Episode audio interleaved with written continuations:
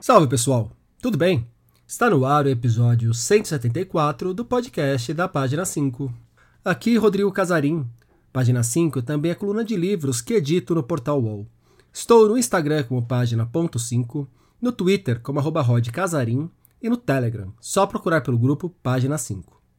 Também assine a newsletter da página 5. Basta me mandar o seu e-mail por qualquer rede social ou se cadastrar no página5.substack.com. Link na descrição do episódio. E já conhece A Biblioteca no Fim do Túnel, Um Leitor em Seu Tempo?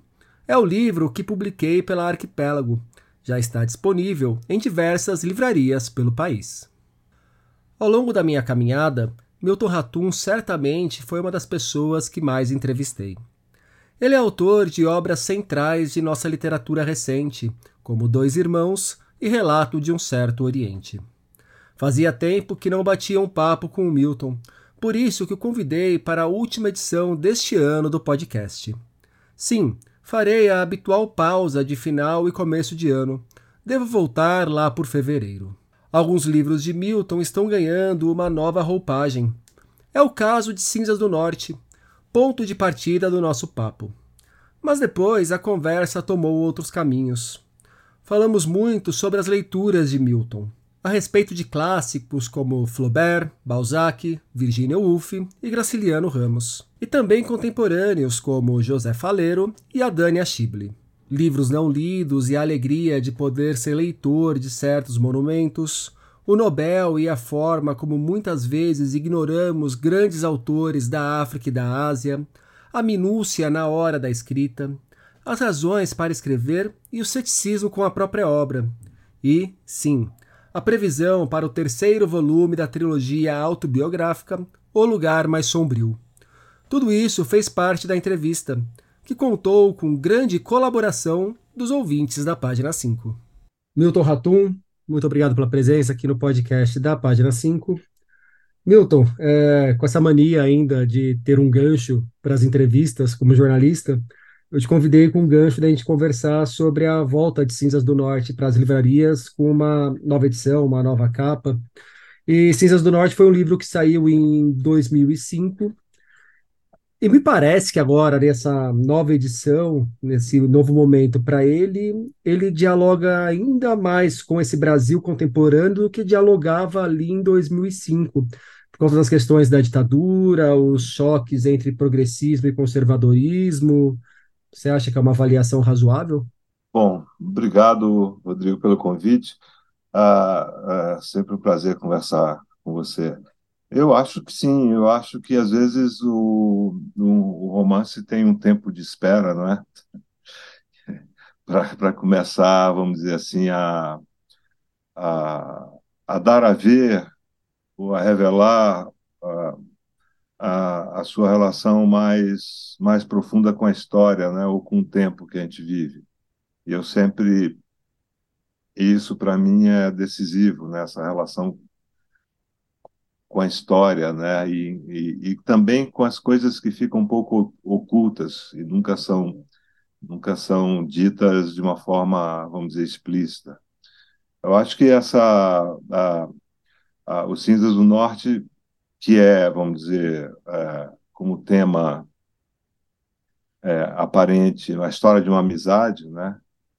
Dois meninos que se encontram naquela praça italiana de Manaus, de desenho italiano, né, com aquelas ondas pretas e brancas que inspiraram depois a, a, o Rio de Janeiro, né, a, o aterro, tal, Copacabana.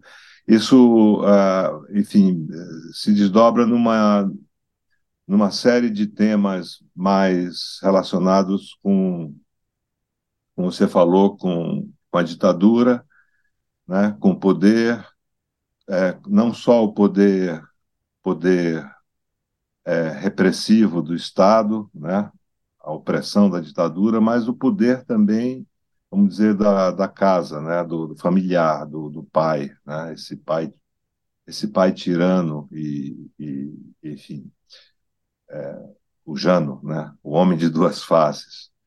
Ah, e, e, e, também questões, vamos dizer, relacionadas à censura, à arte, né? que o, o mundo é um, é um artista, ele quer ser um artista, ele quer se dedicar a isso, entra em colisão com, com o pai ou com as aspirações do pai, que quer o filho, enfim, um empreendedor, um continuador da sua do seu empreendimento no, ali em Parintins, né? É, o extrativismo, que é essa praga da Amazônia, né? uma das pragas da Amazônia, e, e ele, é, enfim, sucumbe, né? O mundo ele ele morre, o romance começa, não estou dando spoiler, uhum. começa com a morte dele, né? No Rio de Janeiro, né? E tem uma questão, essa questão da, da vamos dizer, da, do, do pai opressor, que está em outros livros também, em outros romances, ah, dessa célula familiar que, que também, é, às vezes, às vezes é muito, é muito sufocante, né? E, e a relação dele com a arte, né? É, com os artistas, com a arte, com a censura. E uma das coisas que o livro, que o, que o romance aborda é justamente a questão da devastação. Porque uma das obras do mundo é, se chama Cemitério de Cruzes, né? quer dizer, é, é aquele bairro, aquela floresta no entorno de Manaus que foi derrubada, queimada na década de 1970. Então eu via, quer dizer, eu sempre via a destruição da Amazônia, não apenas do ponto de vista da, da floresta e dos povos e, e, da, e da agressão né, aos povos originários. Isso é, acontece desde sempre e é terrível. Ao mesmo tempo, essa destruição é, ela está presente no mundo urbano, né? A gente fala muito pouco da, vamos dizer, das, é, do absurdo, né, é, da falta de infraestrutura nas cidades, nas metrópoles da Amazônia, sobretudo em Belém e Manaus. Mas isso também acontece em Rio Branco, acontece em Porto Velho, é, em Macapá, quer dizer, Manaus e Belém são cidades, é, são, são metrópoles favelas. Né? É, a metade da população é, mora em habitações precárias, que é o eufemismo do IBGE para nomear favelas. Né? É, e absurdos como falta de água em Manaus, por exemplo, beira do maior rio do mundo, é, mas falta água em alguns bairros. Né? E são bairros é, uma periferia muito, mas muito, muito pobre, diferente da periferia de São Paulo, por exemplo, do Rio de Janeiro, é, em que há ainda barracos, ainda né, casebres com, construídos com, com lona, com e isso, vamos dizer, de alguma forma está presente no Cinzas do Norte dizer, no fundo, o título, a, a, é, o título alude a todas essas coisas, né? Quer dizer, as cinzas é, da floresta, da cidade e, e, das vidas. E essas cinzas que seguem muito presentes também, né? A questão de um ano, mais ou menos, as cinzas do norte chegaram literalmente aqui em São Paulo. É, então, e, e, em Manaus, que há pouco tempo, há menos de um mês, Manaus estava encoberta pela fumaça. O céu de Manaus era um céu coberto pela fumaça, né? E a seca que, é, que nunca foi vista assim, nunca, né? Uma coisa assombrosa, né? Do Rio Negro, do Amazonas, do, dos aflu, de alguns afluentes do, do Amazonas, dos Solimões, totalmente secos, né? uma coisa, uma paisagem de fato de terra devastada, né? E, e, claro que São Paulo, Sudeste, ele também, essas regiões, elas, elas também são afetadas né, pela, pela, pela devastação, né, pela queima da floresta, etc. Então, os Cinzas, os Cinzas têm, é, foi um romance que me deu, todos dão trabalho, né, mas eu me lembro que nos Cinzas eu queria, eu queria, eu quis eu tentei abordar várias, várias coisas, vários temas e subtemas, as relações amorosas, a relação de amizade, a arte, a censura, a brutalidade da ditadura, o pai que, que era um, vamos dizer, foi cooptado pelo, pelo sistema, né? Quer dizer, tudo isso, as traições, Uhum. É, tudo isso, a dificuldade de fazer arte, de ser artista naquele momento, né? Como foi a, nos quatro últimos anos, é, é, anterior a esse ano, a, como foi, né? No Brasil do, do, do agora inelegível, né? É, as agressões que houve, né? É, aos artistas, a, é, exposições que foram fechadas, sabe? O total descaso, total descaso pelo cinema, por tudo, né? Pela música. Deixa eu te perguntar sobre isso, então, porque logo no comecinho do Cinzas do Norte tem um momento ali que estão conversando sobre o mundo e o Jano diz: Por isso não promete nada. Arte, quem ele pensa que é? Quem você pensava que era quando resolveu ser artista, Milton? E uma carreira que aparentemente deu certo, né? Não sei. Ah, Tem eu- dúvidas? Não, a gente. A, a dúvida sempre. É sempre. É sempre bom você ter dúvidas, né? É, eu tenho muito mais dúvidas do que certezas. Aliás, tenho pouquíssimas certezas. Mas eu, eu esse, vamos dizer que o, escrever, ah, Rodrigo, foi partiu apenas do desejo de escrever, a vontade de escrever. Eu não fui, vamos dizer assim, formado para ser escritor, sabe? Meus pais, meu pai era era um imigrante, meus avós, eles, eles não não eram intelectuais. Eu não nasci numa biblioteca, engatinhando numa biblioteca. É, como eu disse outra vez lá no, no, numa festa literária, eu, eu não li Proust aos nove anos de idade, é, mas li Machado de Assis aos 13, né? E, e li outros autores também muito jovem. E eu acho que foi isso que, é, é, vamos dizer, me estimulou, né? Ou me levou à escrita, porque a, a, a vontade de escrever parte também da leitura né? daquilo que você lê, de como que você lê. E, e eu tentei, ah, nos anos 70, aqui, quando eu estudava na FAO, eu, eu até escrevi alguns contos, não publiquei nada, a não ser um livrinho de poesia, com fotos de amigos, e já tinha esse título, é, vamos dizer, é, é, melancólico, pessimista, que é o, o livrinho se chama, se chama é, Amazonas, Palavras e Imagens de um Rio entre Ruínas.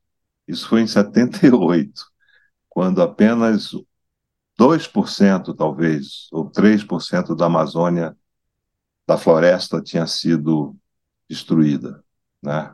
Hoje alcançou, já alcançou mais de 25%, quase 30%, caminha para 30%.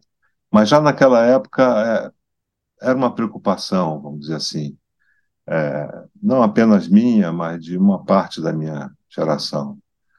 E, e eu demorei muito para escrever o, o, o, primeiro romance. Eu não comecei com contos, né? geralmente vários autores brasileiros começam com um livro de contos. Não, eu já fui direto no romance e demorei muito, porque é uma chatice, eu sou muito perfeccionista e isso. É, eu fico às vezes chateado comigo mesmo, mas, enfim, mas isso é uma coisa é, entre eu e meu duplo, vamos dizer assim.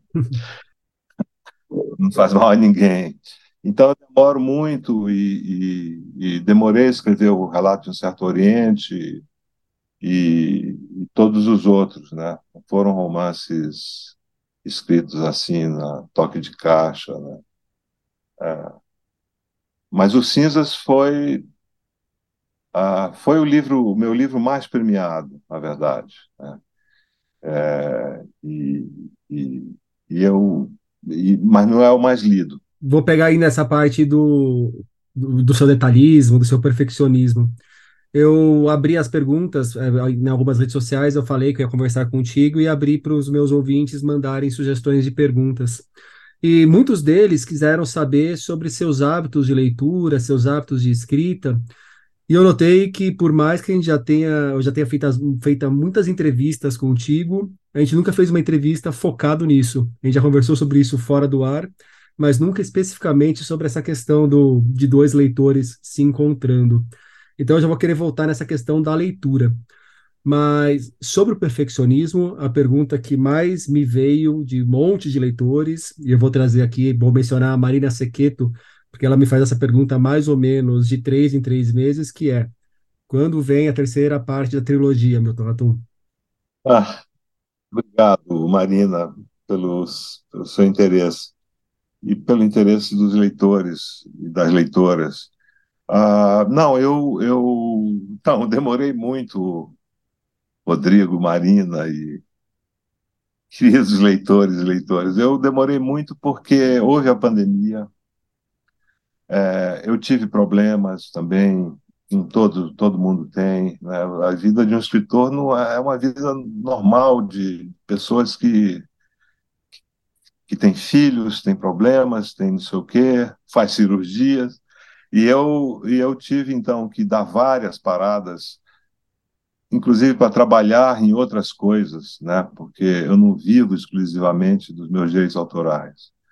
Então eu fiz muitas coisas relacionadas ao audiovisual, é, é, escrevi textos sobre o, o, Rio do Desejo, que é um filme lindo do Sérgio Machado, que foi inspirado nos meus contos. E escrevi também para um outro, uma outra série de TV que não sei se vai ser é, rodada, é um longo argumento de quase 100 páginas. E eu fiquei nisso né, também, trabalhando, trabalhando com outras coisas. E quando eu, eu peguei a revisão, eu já tinha escrito tudo, né, os três volumes. Quando eu fui rever, eu, eu me deu um pouco, me deu vontade mesmo de de, de, de ampliar algumas coisas, de aprofundar algumas coisas.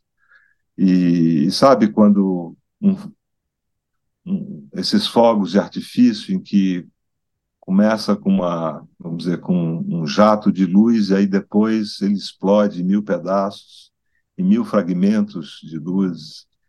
E foi assim, né? Quer dizer, o que era basicamente uma um livro muito curto, como uma palmeira amazônica, ou do Pantanal, ou da Mata Atlântica, enfim, virou uma coisa meio arbórea, né?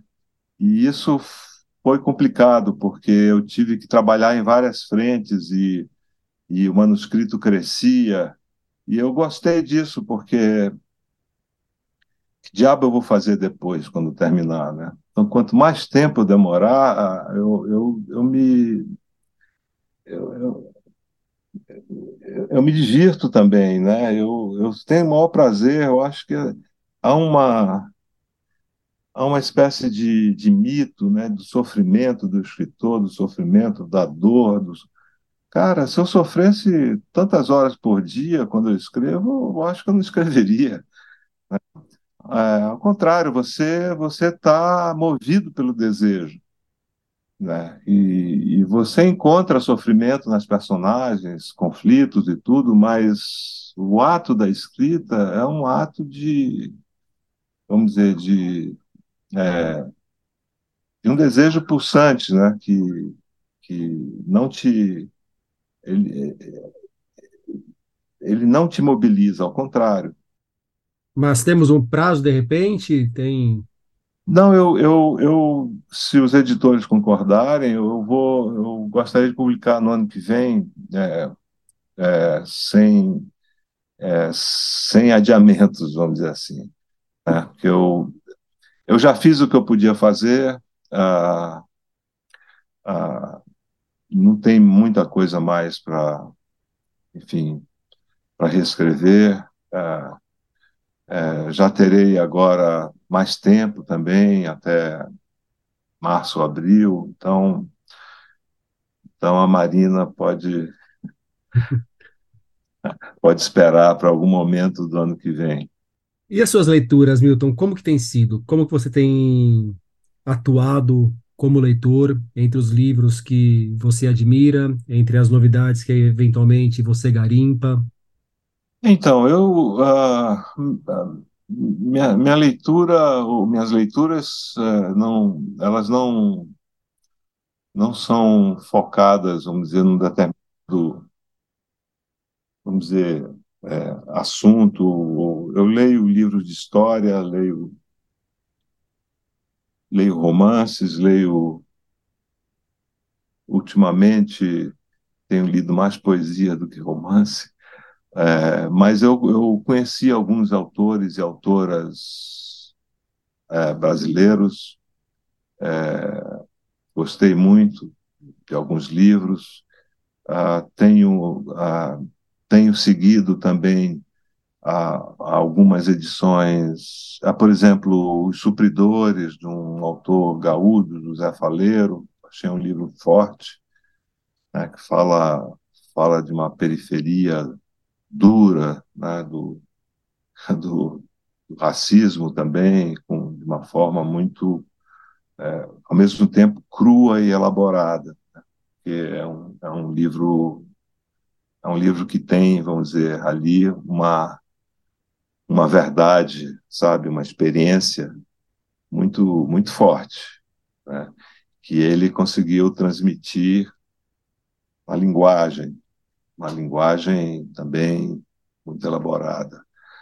É, tenho é, tenho seguido muito a, por conta de tudo que está acontecendo, a, tenho seguido muito a literatura da Palestina que foi publicada, está sendo, você conhece, você até comentou também, né, no, é, nas suas críticas e resenhas, a, a, livros que foram publicados pela Tabla, pela Todavia, da a Dania né, Detalhe Menor, que é um belíssimo, uma novela, né, um romance curto, né, o romance do Elias Cury, até fiz uma resenha, uh, meu nome é Adam, então são da poesia também, do Darwish, que é um grande poeta palestino, uh, não sei se é o, um dos grandes da,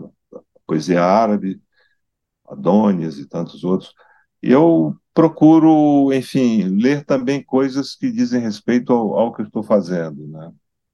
Então, tem muita coisa de Minas, porque o último volume tem um pé em Minas, né? Numa cidade mineira. Então, eu tenho ido também, visitei as, as, algumas cidades e li muito sobre a, a, enfim, sobre essa região. Então, vamos dizer que a, eu tenho lido também poesia, né? Isso são coisas, na verdade, Rodrigo, eu, eu passo a maior parte do meu tempo lendo. O Felipe, ele perguntou qual é o próximo clássico que você pretende ler. E ainda nessa relação com a leitura, eu acrescento como que você mantém não só a relação com os clássicos, mas eventualmente com os grandes clássicos que você quer reler.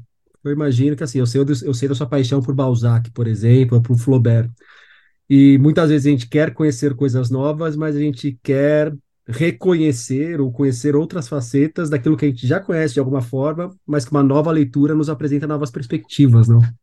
Sim. Ah, aliás, é uma ótima pergunta, porque eu, eu sempre é, que posso, vamos dizer assim, revisito os clássicos. Alguns foram leituras da minha da minha juventude, eu acho que foi também foram livros que marcaram muito, né? A literatura, a literatura do século XIX, que na verdade é, vamos dizer, é, é o século do, do, romance como gênero, vamos dizer assim, né?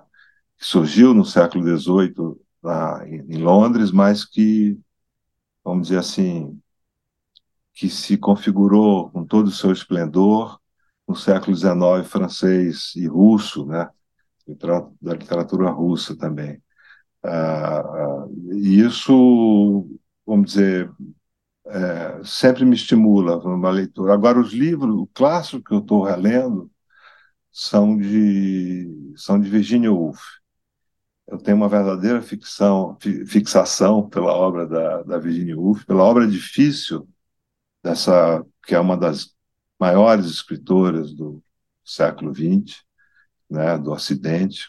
Certamente ela está num patamar altíssimo pela sua força narrativa, pela sua imaginação, pela sua linguagem, pela coragem de falar, tratar de temas que eram tabus ou que eram pouco ainda é, abordados na, na, naquele momento, né, da, em, em, que havia censura na, na era vitoriana, né? Então, uh, livros como As Ondas, uh, Miss Dalloway, são livros que eu, eu reli há, há pouco tempo e tenho a maior, maior apreço pela obra dela. E estou lendo também os diários, né, que são, são coisas que, que me interessam. Eu não sabia é, que ela tinha uma editora com o marido dela, né? E, e às vezes ela colocava os livros no porta-mala do carro e ia vender nas, nas, nas cidades do interior, né? Quer dizer, imaginar a Virginia Woolf levando livros para uma livraria da província. Uma, né? uma caixeira viajante de livros, né? De livros, é. São coisas que, enfim, que acontecem, né? Que aconteciam e, e às vezes até até hoje acontece, né? Mas ah, e fora isso, você falou você falou no, no Balzac, eu, eu também reli Père Goriot, Pai Goriot, eu acho um, um livro fascinante, né, justamente pela história que ele conta, né, das, do, a relação entre entre pai e filhas, né, essa espécie de pai traído, de, de pai de amor é, não correspondido, né? Esse, essa coisa que o, e o dinheiro sempre por trás de, disso tudo, né? Isso é um tema muito balzaquiano, né? Do, do, do, dinheiro, da vilania, da sordidez, né? E tem algum clássico que você ainda não descobriu, digamos assim, que te falta ler? Algum livro, algum autor que você olha e fala, pô, tô em, ainda estou em dívida com essa pessoa, ainda estou em dívida com essa obra? Ah, há muitos, Rodrigo. Nós não temos. Essa é mais enrascada, né? Não tem para onde fugir. É. Não temos para onde fugir, não temos tempo para ler tudo. Olha, por exemplo, o Jorge Luiz Borges, que aparentemente leu tudo, mas ninguém leu tudo, evidentemente. O segredo é saber mentir bem, né? É. E eu não sei se ele mentiu, porque ele, ele nunca citou Machado de Assis. O que eu não acredito nem um pouco. Eu acho que tem muito mais a ver com o racismo do Borges do que com a verdade sobre o Borges.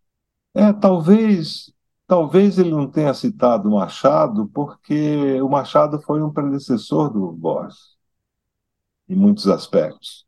Do ponto de vista da, da, dessa literatura um pouco filosofante, das citações em profusão, né?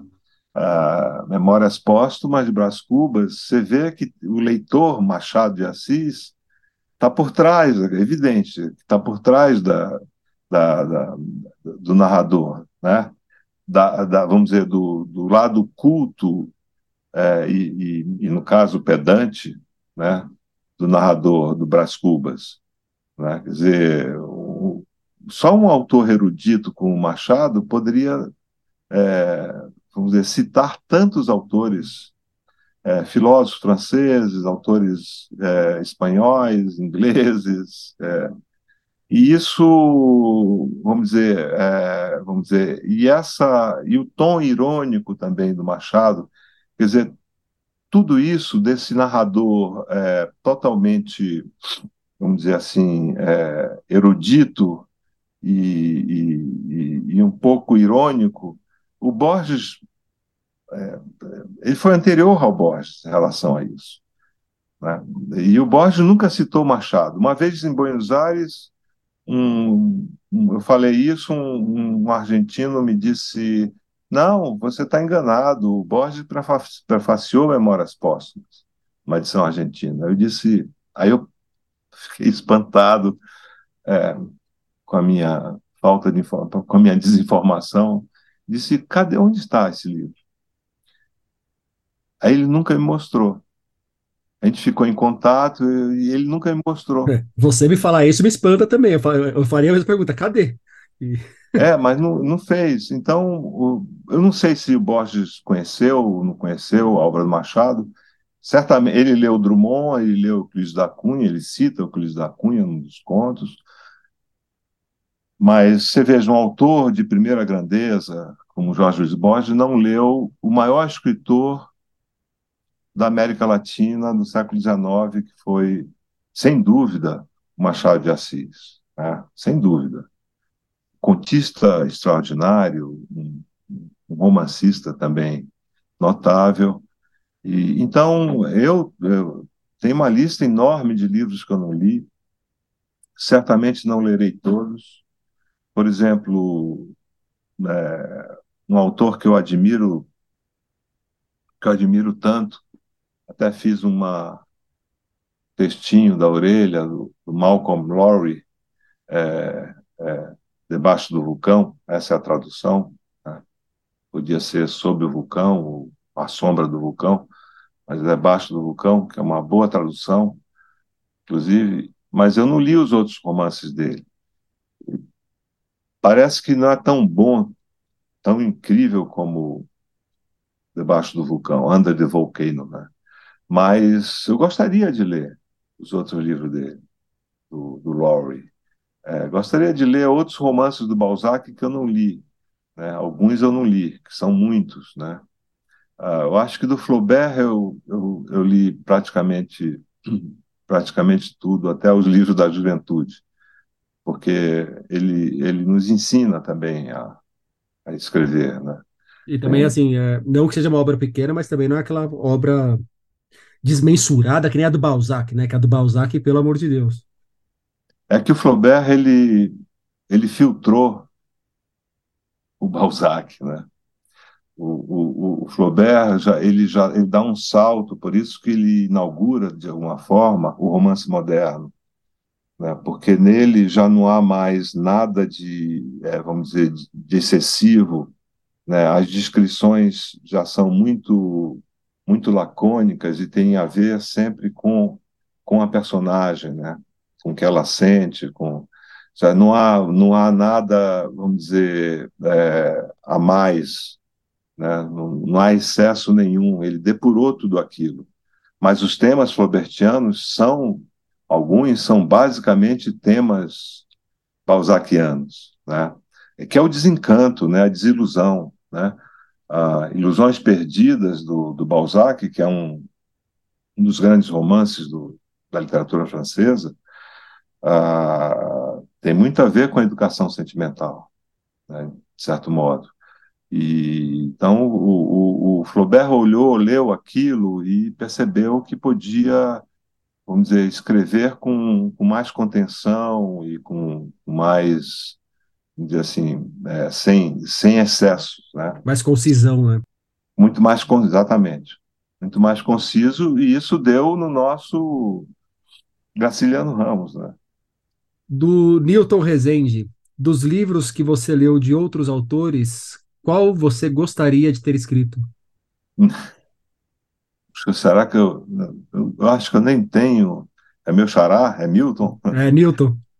É Newton, Newton, Newton não Milton. Quase xará. Olha, Newton, eu, eu nem tenho essa pretensão, sabe? Porque são tantos livros incríveis, né, que a gente lê e que admira e, e alguns até a gente, depois de ler, a gente pensa, por que, que eu vou escrever? O que, que eu tenho? que ousadia é essa de escrever?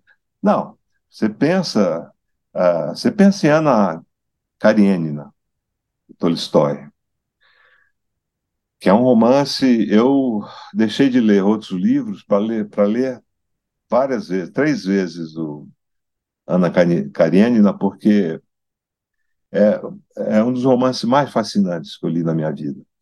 Né? E na última edição da, da 34, eu escrevi uma, também uma orelha desse, desse romance, ah, belíssimo, belíssimo, é de uma complexidade enorme, né, em que a história da Rússia do século XIX está lá com as suas contradições, né, e essa, essa história das duas famílias, vamos dizer, é, entrelaçadas com a história é, da, do, do, Império, né, e da, da decadência, da transformação também econômica, enfim. E eu jamais poderia escrever um livro como esse ou como Grande Sertão Veredas, né, que é outro gigante da, da literatura. Quer dizer, no mesmo plano de, dos grandes livros, vamos dizer, europeus. Ah, então, se eu gostaria de ter escrito, bom, eu me contento em, em tê-los lido e isso já basta, né? Já é muita coisa, né? Nossa. E Milton, é, aquela questão que você falou, né, sobre quais livros você gostaria de ter escrito eventualmente de outros autores e que você se satisfazia em ser leitor e que eventualmente você lê algumas coisas e fala o que que eu faço agora? Se esse cara já escreveu isso, para que que eu vou escrever? E a Sandra, que é uma editora, ela tem a editora chamada Bandeirola, ela perguntou se algum dia você já se questionou e afinal escrever para quê? e de como que você se respondeu a esse questionamento. É uma pergunta difícil, mas uh, uh, sim, eu acho que uh, você você faz essa pergunta ou eu fiz essa pergunta, né, para mim mesmo, é, diante de tantas obras, né, é, é, notáveis, né, que você que você lê ou porque nossa mesmo nossa literatura ela tem um vamos dizer ela já tem um, um, uma uma tradição muito forte né na, em poesia e prosa né? e às vezes é, você se pergunta será que será que vale a pena mas mas essa é uma pergunta que depois se esvai porque o desejo de escrever é mais forte do que tudo, né? Então, é, é, verdade que muita gente não, é, desconfia da inspiração. O João Cabral detestava essa palavra, né? Talvez influenciado pelo Paul Valéry, que, que dizia que ele escrevia tudo em uma total lucidez, o que não é verdade. Né? A gente sabe que não é bem assim. A inspiração, eu não sei exatamente o que, que é, mas ela existe. Né? É um pouco como a pergunta sobre Deus. Né? É, prove que existe ou prove que não existe. Então, a inspiração também é um pouco isso. Né? Você, não, você não sabe exatamente o que, que é, se é um estado de espírito, se é um. Mas a, a, a, finalmente eu, eu escrevi e escrevo porque eu não poderia deixar de escrever. Né? Ah, e claro, eu não tenho essa pretensão né, de superar os grandes.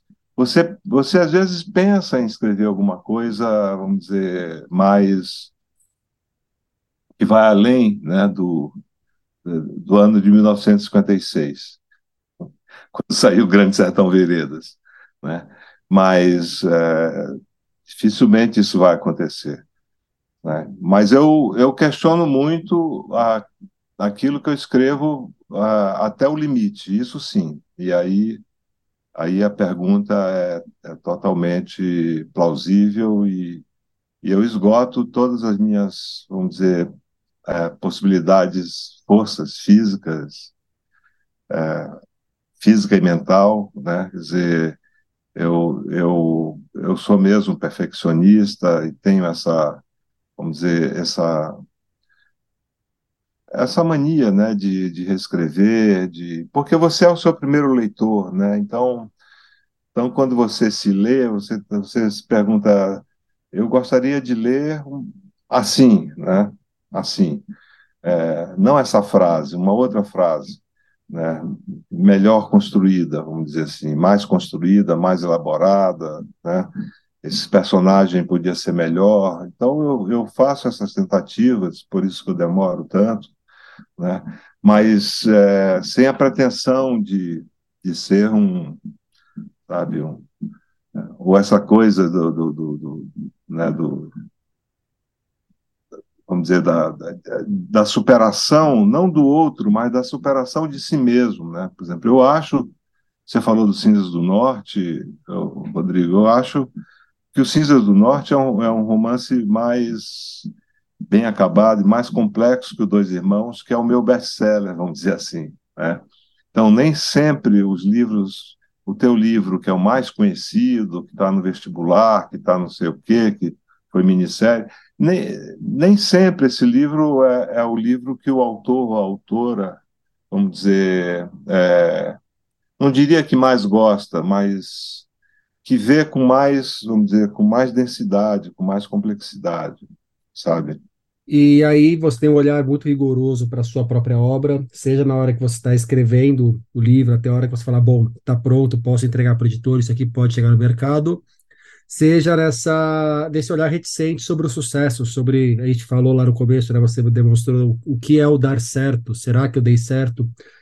E toda vez que a gente chega em outubro, tem o um anúncio do Nobel de Literatura, vence a discussão de quando o Brasil vai ganhar o Nobel de Literatura. E quando a gente fala de autores brasileiros que eventualmente podem ganhar o Nobel de Literatura, seu nome é citado. Como que você encara isso? No dia do Nobel você acorda mais cedo para ver se pinta lá Milton Ratum eleito pela Academia Sueca? Você acha que é uma loucura completa? Você concorda? Você discorda? Você está esperando? Você já programa um churrasco? Nossa, eu acho que é uma loucura completa, eu não penso nisso. Eu, na verdade, eu, eu vou ser muito sincero, eu nunca pensei em prêmios. É, é, eu, eu penso muito no leitor. É, eu acho que o, o, leitor é o grande prêmio, o leitor de qualidade, né? Vamos dizer o Chekhov. Esse é o grande prêmio do escritor. O, o prêmio, o, o prêmio Nobel é, ah, ele é muito irregular, né? Eu acho que é, há grandes escritores que não ganharam. O Brasil, para mim, já teria dois prêmios Nobel. Dois.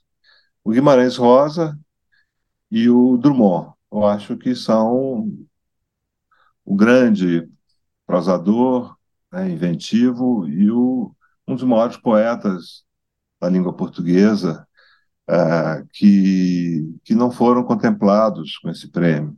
É, só para colocar mais um nome aí, que às vezes uh, os leitores uh, esquecem até, mas o Machado morre em, dois, em 1908 e ali já existia o prêmio. Então, eventual, o Machado virtualmente poderia ter vencido também. Mas não tinha sido traduzido. Não, inglês. aí é, entra por uma questão de mercado, né? Mas assim, Exato. Eles, eles habitaram o mesmo mundo. E o que mostra também como é problemática essa circulação da literatura no mundo e como o mundo muitas vezes está cego para determinados autores magistrais.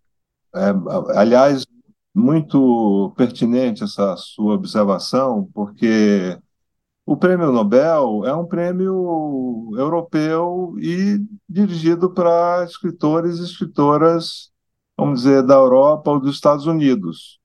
Com certeza, se você fizer um, uma, uma enquete, uma pesquisa, você vai ver que 80% são, há, há poucos escritores da África, poucos da América Latina e pouquíssimos da Ásia. Né? A predominância é autores e autoras são brancos da Europa ou dos Estados Unidos. E quando há um africano, quando há um latino-americano, quando há um asiático, é, eles vencem porque eles já estão muito bem estabelecidos na Europa ou nos Estados Unidos. É, o Gurnah não venceria se ele tivesse ainda lá na Tanzânia, em vez de estar em Londres, por exemplo. Exatamente, exatamente. É, e, e, nesse aspecto, um escritor português tem, leva muito mais vantagem do que um escritor brasileiro, porque está na Europa, tem, o, tem, tem toda, a, enfim, essa essa conotação, vamos dizer, geográfica que você, você mencionou, e, e, eu questiono muito isso. Aliás, um dos livros que eu acho um dos livros fundamentais que questionou isso é um livro do Eduardo Said, Cultura e Imperialismo. Ele fala exatamente sobre isso. Por que, que o cânone é só ocidental? Sabe? Então, essa é uma, essa é uma boa discussão. Né? E ele, nesse livro, ele fala desse olhar superior, imperial, em relação aos escritores dessa suposta periferia do mundo, né? África, Ásia, América Latina, é, critica alguns escritores, a obra de alguns escritores é, de língua inglesa e francesa, o que deixou muitos críticos é, irritados né? É, não entenderam a crítica, a crítica literária, que eu digo, bem fundamentada. E foi através desse livro, Rodrigo, que eu conheci escritores da África e, e, e do mundo árabe que eu não conhecia. Não sabia, não sabia é, quem era, vamos dizer, alguns escritores como Tayeb Salih, um escritor negro do Sudão, que escreveu uma obra-prima que se chama Tempo de Migrar para o Norte que foi traduzido aqui uh, pela Safra Jubran. Né? Não, não, conhecia escritores da África, Soinka e, e, tantos outros que ele cita, e muito antes do, do, do prêmio, do prêmio Nobel. Né? É, não conhecia, por exemplo, esse escritor que eu citei, o Elias Khoury, e nem o Darwish, o poeta palestino. Eu conhecia muito pouco, mas não tinha, vamos dizer, ideia de como, ele era, como eles eram importantes, esses escritores e essas escritoras. E agora mesmo, a, a Dania Schible, você viu o que aconteceu com ela na Feira de Frankfurt? Eu acho que você escreveu sobre isso. Escrevi, escrevi. Você escreveu sobre isso no. no escrevi no... sobre isso e depois desenhei o livro dela também. Que é belíssimo, né? Que é belíssimo, é um livro muito forte, né? E, e que ela foi simplesmente cancelar um evento com ela e convidaram escritores israelenses. Foi desconvidada, né? Foi desconvidada, quer dizer, uma vergonha, o que provocou justamente é, é, a, vamos dizer, a reação, né, o protesto de centenas de editores, de Quer dizer, é, então são prêmios internacionais voltados para, vamos dizer, para a literatura europeia e norte-americana, ou canadense, ou australiana, ou, sabe? Né? Mas, sabe, a gente não deve se preocupar com isso. Mas o Cascalho cairia bem, hein? Ah, sempre. Sem dúvida. É uma isso... graninha razoável. É, eu acho que quando um prêmio vem com cheque, ele é uma. Ele, ele, ele nos permite viver né, da, por algum tempo da, da literatura. Mas essa é uma questão de poder, sabe, Rodrigo? De poder. O que eu mais me preocupo é, é com a formação dos, de leitores no Brasil.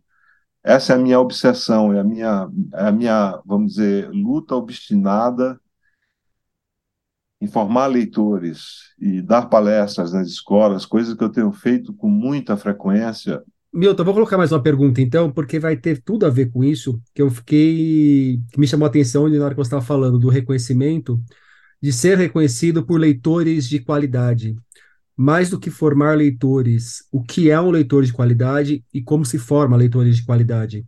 Porque eu acho que a gente tem que ter essa pretensão também, mais que estar apenas lendo, lendo com determinado nível, né? E, e como faz isso sem soar arrogante e sem querer colonizar o outro. Exatamente. É muito difícil, sabe, Rodrigo, você formar um leitor de qualidade, não é fácil. Uh, não é como formar um cinéfilo, um, sabe, uma, uma pessoa, porque o filme você vê, você fala do filme, que a leitura ela, ela, ela pede, exige uma concentração, tempo, né? Eu citei o Grande Sertão Veredas. Pô, você não pode ler esse livro, sabe, na, na em, em, três horas, cinco horas, dois dias. Aquilo é um mundo, né? Você tem que entrar naquele mundo. Né? Mas o, eu acho que você forma na escola, sabe? A escola, a escola democrática, vamos dizer, supostamente democrática, deveria formar le bons leitores. Isso acontece, vamos dizer, na Europa, em países da Europa, né? Porque a escola, a literatura e a disciplina e outras disciplinas de ciências humanas, como história e geografia, é, filosofia, são disciplinas levadas muito a sério, sabe? E isso, vamos dizer, a minha formação, posso dar exemplo da minha experiência. Né? Uma professora apaixonada por literatura, lá no fim do mundo, em Manaus, ou no começo do mundo, né? É, falando de Graciliano Ramos e de Jorge Amado, uma garotada de 13, 14 anos, que nunca tinha saído de Manaus, e apresentar o Nordeste, o drama da seca, das vidas secas, né? É, pra, ou, ou os Capitães da Areia, né, do Jorge Amado, dos meninos de rua, quer dizer, numa cidade longe de Manaus, que a gente não ia conhecer tão cedo, e muitos não conheceram. Né? Quer dizer, é, falar da linguagem, do vocabulário, das personagens, de uma forma didática, como você falou, sem pretensão, sem arrogância, sem, sem impor uma visão, apresentar o livro, sabe? fazer comentários, que é um, um que o professor deve fazer, sabe, do contexto e depois da obra, da obra e do contexto, sabe, histórico, político, social, né? Isso é, li os Sertões, um trecho dos Sertões, eu não sabia nada do que estava acontecendo né? na época do, do, de Canudos, da Guerra de Canudos, daquele massacre. Foi um massacre. Foi um massacre. Né? É, de, de negros, mestiços, de indígenas, da população paupérrima. Foi um massacre, o primeiro grande massacre é, da República nascente na época. Né?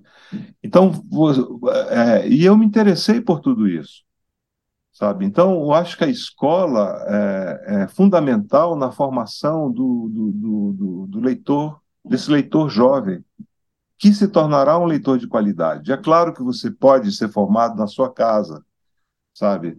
É, os seus pais, um tio, um avô, um primo, um irmão, alguém que gosta de literatura.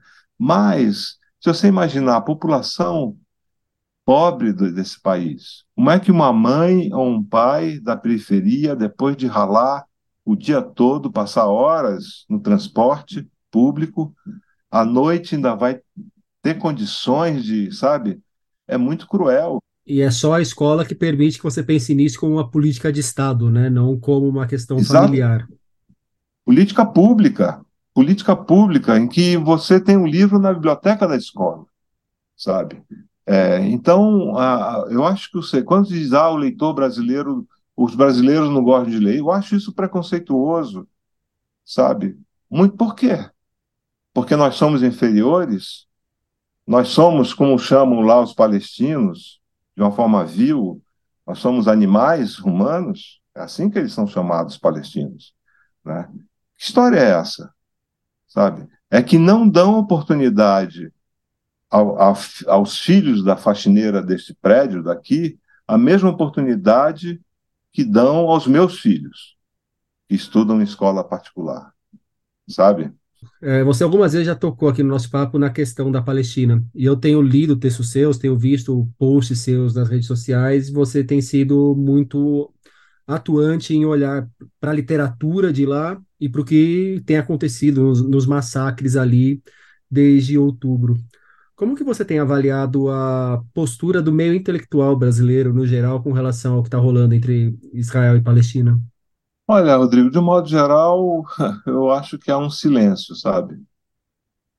Ah, poucos falam, Eu não sei por que as pessoas têm medo de falar nesse assunto. É um, para mim é um, é um caso é, cruel de colonização. Sabe, há 50 anos que eu acompanho isso, 50 anos, meio século, Rodrigo. Desde os 20 anos de idade, sabe? E com algumas exceções, eu vejo as pessoas ou silenciarem ou argumentarem de uma forma, sabe, criando equivalências. Buscando buscar uma simetria onde não existe uma simetria, né? Zero simetria. Que simetria é essa? Simetria do poderoso contra o massacrado, fraco?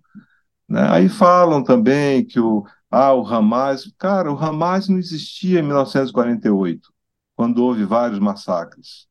Não existia em 51, em 53, em 67, em 73.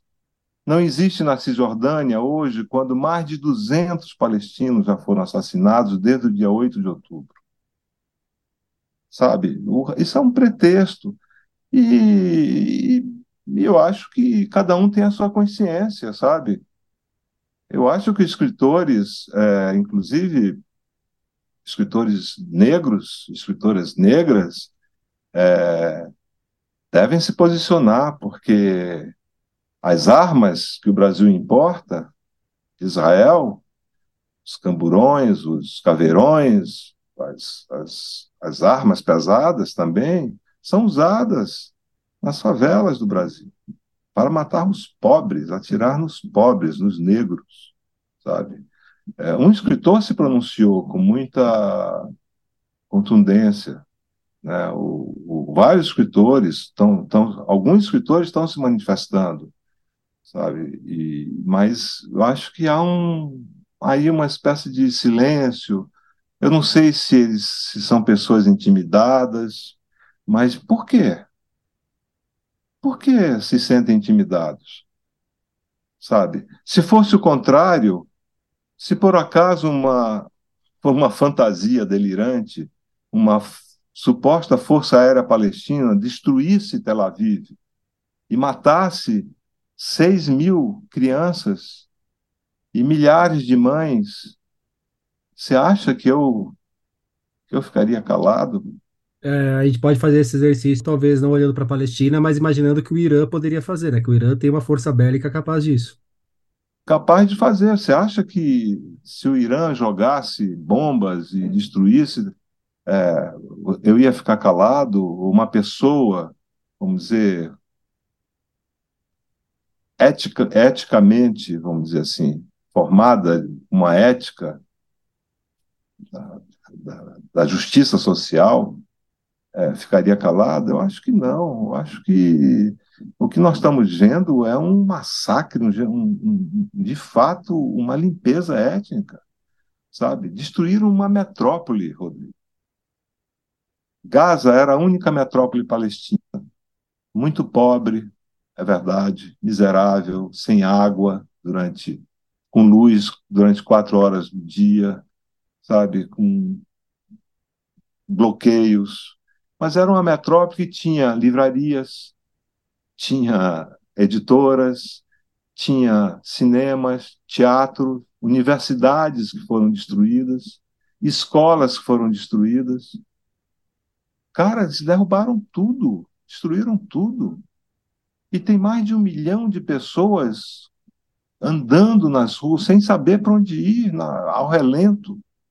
Como é que um escritor uma escritora que, que bradou durante quatro anos contra o governo Bolsonaro, aliado, aliás, de, desse governo de, de, Israel, como que essas pessoas ficam caladas? O que, que elas temem perder? Eu não entendo isso. Prestígio, alguma perseguição? Bom, eu fui perseguido durante a ditadura, fui preso duas vezes, mas nunca deixei de, de sair, de protestar, de, sabe? Então eu acho meio estranho, né? Estranho, mas o projeto, o projeto sionista de 48 é exterminar os palestinos, é deslocá-los, Isso está muito claro. E para entender isso, você tem que entender, você tem que ler os livros básicos, né, da, da, do Ilan Pape, da, do Eduardo Said, do tem tantos, tem tantos livros, sabe? É só procurar que você, você encontra. Mas, enfim, há uma coisa muito nova, sabe, Rodrigo? São os judeus antisionistas. No Brasil, inclusive. Uhum. Nos Estados Unidos, há um. É enorme a, a, o número de judeus que se conscientizou que, enfim, que está lutando contra o sionismo, está lutando é, contra o massacre, contra esse genocídio, né, os é, vozes judaicas pela paz, Jewish Voice for Peace, por exemplo. No Brasil tem um grupo novo, uma organização nova que se chama é, Vozes Judaicas por Libertação, sabe? Essas pessoas é, me comovem, sabe por quê? Porque são, são jovens judeus e judias que, que não aceitam isso. Não aceitam, cara. Os avós passaram já por, sabe, pelo terror nazista, sobreviveram ao, ao, ao teu, outros foram assassinados né, durante o, o, a, o nazismo. E são pessoas que não não não não sabe a religião não não sequestrou dessa visão ética sabe dessa visão da, da justiça sabe porque e são pessoas corajosas são pessoas corajosas. E eles são antisionistas? Como antissemitas, antissemitas. dizer eles são antisionistas mas chamar essas pessoas de antissemitas, que história é essa? Quer dizer, é, é, um, é, uma, é uma espécie de argumento de, de o antissemitismo para você calar qualquer crítica em relação a um Estado opressivo. Sabe? Isso não, não faz sentido mais, não faz mais sentido, porque a máscara caiu totalmente. E as redes sociais foram importantes, são importantes para isso. Fora do ar, a gente estava conversando, você falou que tem um conto vindo por aí. Tem alguma coisa a ver com isso? Não tem nada a ver com isso? Pode falar um pouco desse conto? Não, tem, por coincidência, tem a ver com isso. Sabe, o, o, escritor Ronaldo Bressani me convidou para escrever um texto, e eu curto, eu falei, pensei em algo breve, e aí eu disse, eu não sei se eu vou conseguir, porque é, eu sou lento tal, mas é o meu primeiro continho, é um conto muito curto, é, que se chama O Último Abraço, e que vai sair na revista Morel. Deve estar saindo por esses dias, então eu convido os leitores e as leitoras para ler esse continho. É muito breve, são duas páginas, no máximo duas páginas e meia, é, que tem a ver sobre tudo que está acontecendo aí. Milton, para a gente fechar o nosso papo, me indica um livro. Um livro? Um livro. A ah. gente falou um pouco de livro hoje. Me parece que você é leitor. é, é, no fundo é o que eu mais faço. Eu gostaria de indicar. É, pode ser dois? Pode ser dois. Então, o primeiro é um romance do qual já falei, que é o Meu Nome é Adam, do Elias Cury, da editora Tábua. É um romanção, um roman fleuve, que conta essa longa história da, da Palestina, mas é um romance incrível, né? muito uma relação com a história muito forte. E, e o livro, um livro que eu li recentemente, uh, do Faleiro, Zé Faleiro, que é Os Supridores. É, eu agora vou ler um livro que você comentou, chama Oração para Desaparecer, da Socorro. Uhum. Socorro Acioli.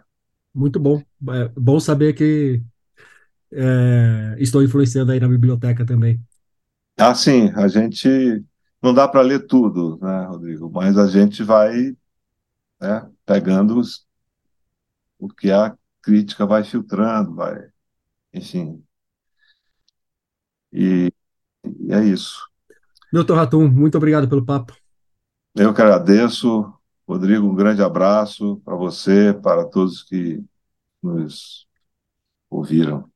A obra de Milton Ratum chega aos leitores pela Companhia das Letras. Em 2023 é isso aí, pessoal. E diga o podcast para os amigos e inimigos. Tenham todos ótimas festas. Um abraço, um beijo, um aperto de mão e até o ano que vem.